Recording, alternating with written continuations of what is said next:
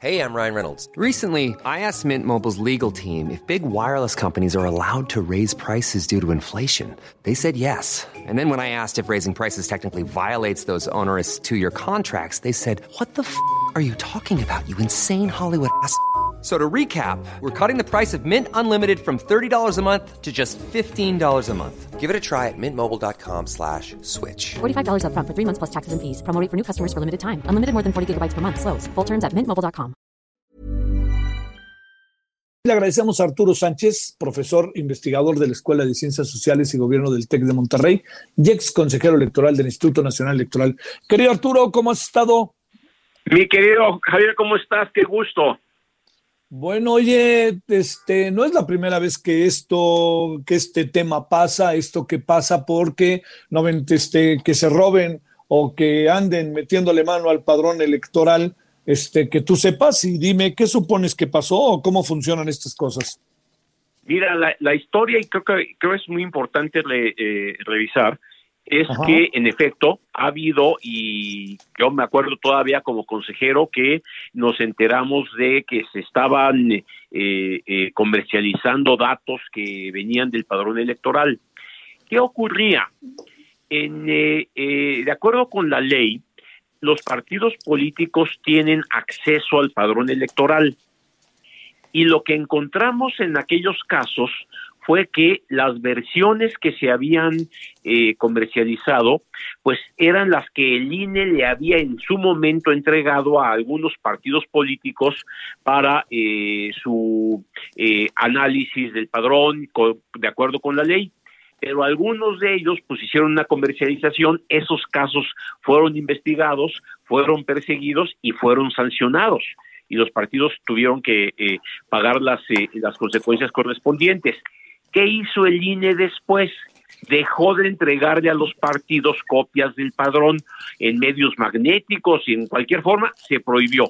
Los partidos siguen teniendo acceso al padrón, pero tienen que estar en las oficinas del INE haciendo las consultas y no pueden bajar la base de datos.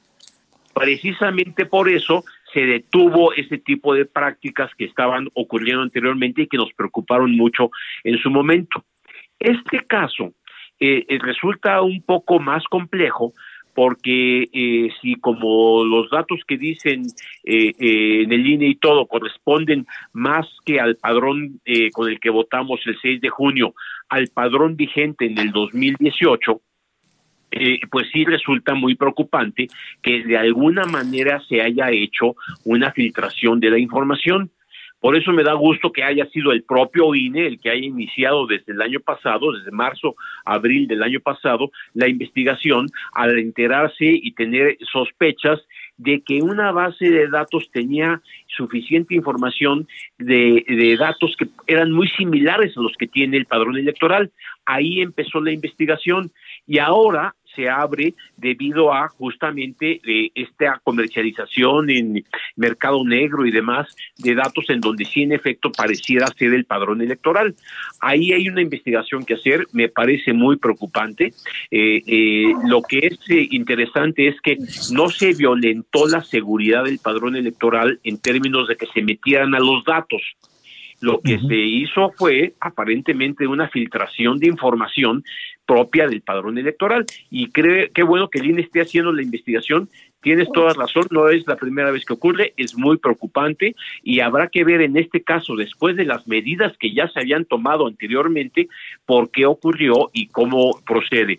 Me da mucho gusto que sea la FEPADE la que esté investigando junto con el INE y además el órgano interno de control del propio INE de manera de que eh, hayan pues diversas autoridades investigando qué fue lo que ocurrió. Arturo, exactamente, digamos, allá adentro es muy difícil, es muy desarrollada la tecnología, hay el enemigo está adentro, eh, ¿para qué pueden servir estas cosas? ¿Qué experiencia sacaste, que sacaron cuando esto ya había sucedido? Y también que en muchas ocasiones se utiliza o se trata de meterse a la información de los ciudadanos. Mira, este, lo que lo que ocurre es que los datos del padrón, pues, ¿Sí? tienen tienen tu nombre, tu edad, eh, tu fecha de nacimiento, tiene tu dirección, tiene en dónde vives. Fíjate, por ejemplo, nos dimos cuenta en, en el 2016 eh, que eh, la base de datos que se había circulado no era la, la, este, la actualizada, porque, por ejemplo, había personas eh, este, de esa base de datos que ya habían muerto y que ya estaban en el padrón actualizado, ya estaban fuera del padrón o que se habían cambiado de domicilio. Por ejemplo, cuando una organización quiere registrarse como nuevo partido político o ese tipo de cuestiones, le presenta al INE todos sus datos y con los datos de los afiliados y todo eso, y ahí encontrábamos cosas de esas. Oye, ¿cómo, cómo le hizo este partido para tener los datos de este ciudadanos que ya no están en el padrón o que se cambiaron de domicilio y nos dan el domicilio anterior, quiere decir que alguien había filtrado información de ese tipo. Y la lección fue no volver a dar bases de datos a nadie, absolutamente que quedaran dentro del INE. Por eso resulta muy preocupante en este momento que haya una nueva filtración, aunque sea del 2018. Eh, el 2018 no es ningún, ningún, consuelo, es simple y sencillamente que hubo una filtración y hay que investigarla.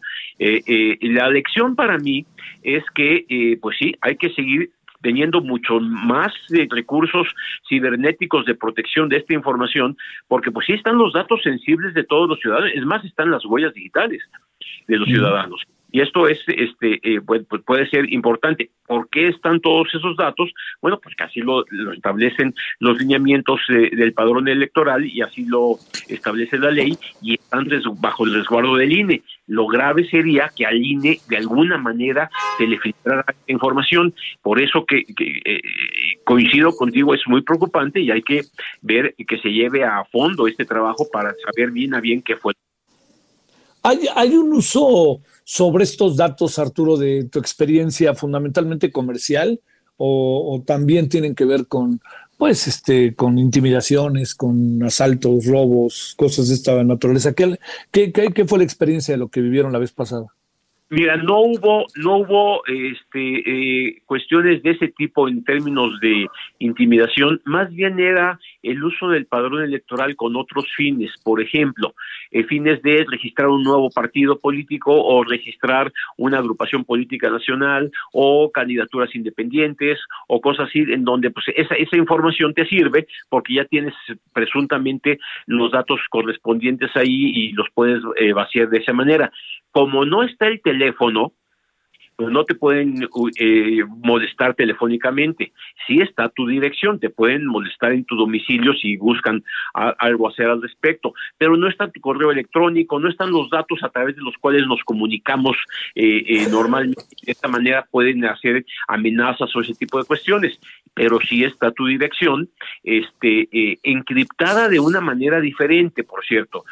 Sacar esa información se vuelve mucho más compleja. Si tú ves el listado nominal con el cual votamos el, el 6 de junio, ahí no están todos los ahí no está tu dirección, ahí está nada más tu nombre, tu fotografía y claramente para identificar que puedes votar ahí, pero ni siquiera en esos documentos están los datos más sensibles.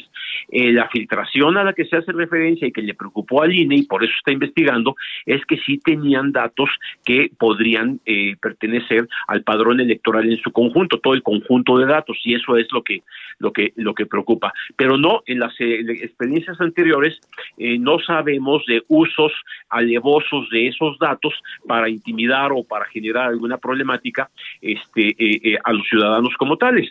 Pero bueno, no queremos de ninguna manera que nadie tenga los datos de la ciudadanía. Eh, precisamente por eso tienen que estar protegidos, ¿no?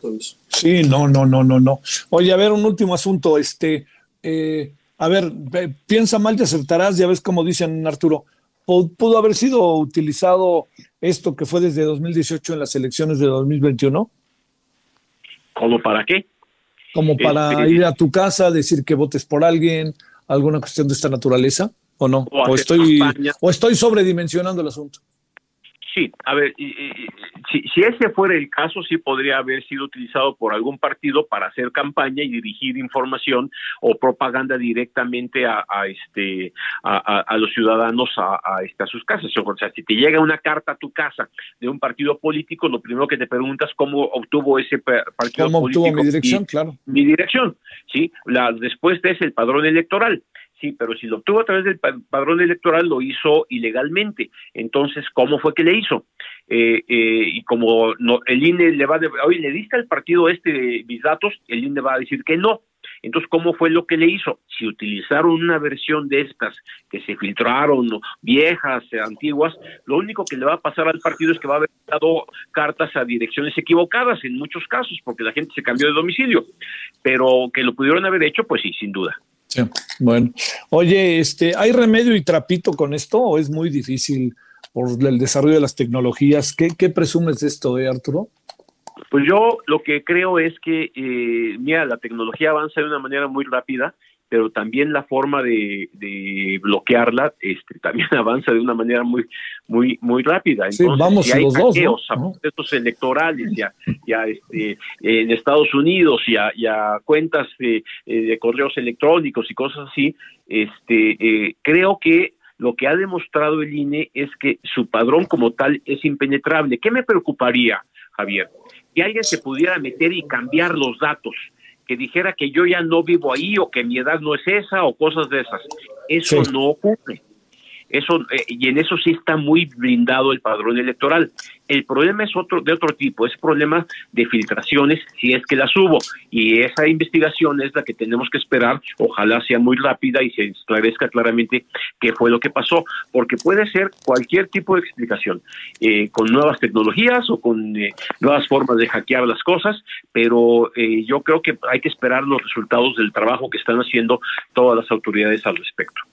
Arturo Sánchez, te mando un gran abrazo y el agradecimiento que estuviste con nosotros. Gracias, mi querido Javier. Un abrazo a todo tu auditorio. Muchas gracias, Arturo. Arturo Sánchez, profesor investigador de la Escuela de Ciencias Sociales y Gobierno del TEC de Monterrey. Hey, it's Paige DeSorbo from Giggly Squad. High quality fashion without the price tag. Say hello to Quince. I'm snagging high-end essentials like cozy cashmere sweaters, sleek leather jackets, fine jewelry, and so much more. With Quince being 50 to 80% less than similar brands. And they partner with factories that prioritize safe, ethical, and responsible manufacturing. I love that. Luxury quality within reach. Go to quince.com slash style to get free shipping and 365 day returns on your next order. Quince.com slash style.